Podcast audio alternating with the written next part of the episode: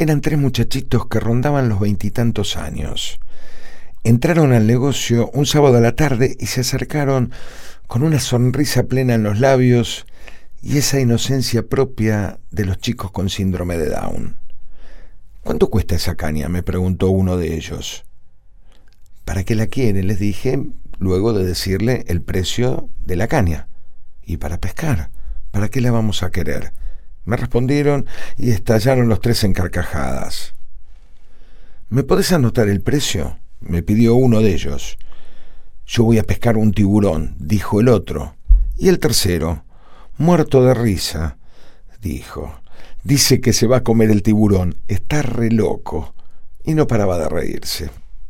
Mientras le anotaba cuánto costaba la caña, los dos primeros charlaban entre sí, y el otro seguía muerto de risa repitiendo, está loco, dice que se va a comer el tiburón. Le entregué el papel al que me lo pidió y les pregunté a dónde pensaban ir a pescar el tiburón. Se miraron entre los tres, se empezaron a matar de risa y me dijeron, al mar. ¿A dónde querés que vayamos a pescar el tiburón? ¿A la plaza? No se me ocurrió ninguna otra pregunta inteligente para hacerles, y nos quedamos charlando un rato hasta que de repente el que tenía el papel en la mano dijo, vamos a preguntarle a papá si nos compra la caña. Y salieron los tres hacia la puerta, pero antes de cruzarla, el mismo del papelito se volvió, me agradeció y me dio la mano para saludarme. El pescador de tiburones se acercó y me dio un beso a modo de saludo.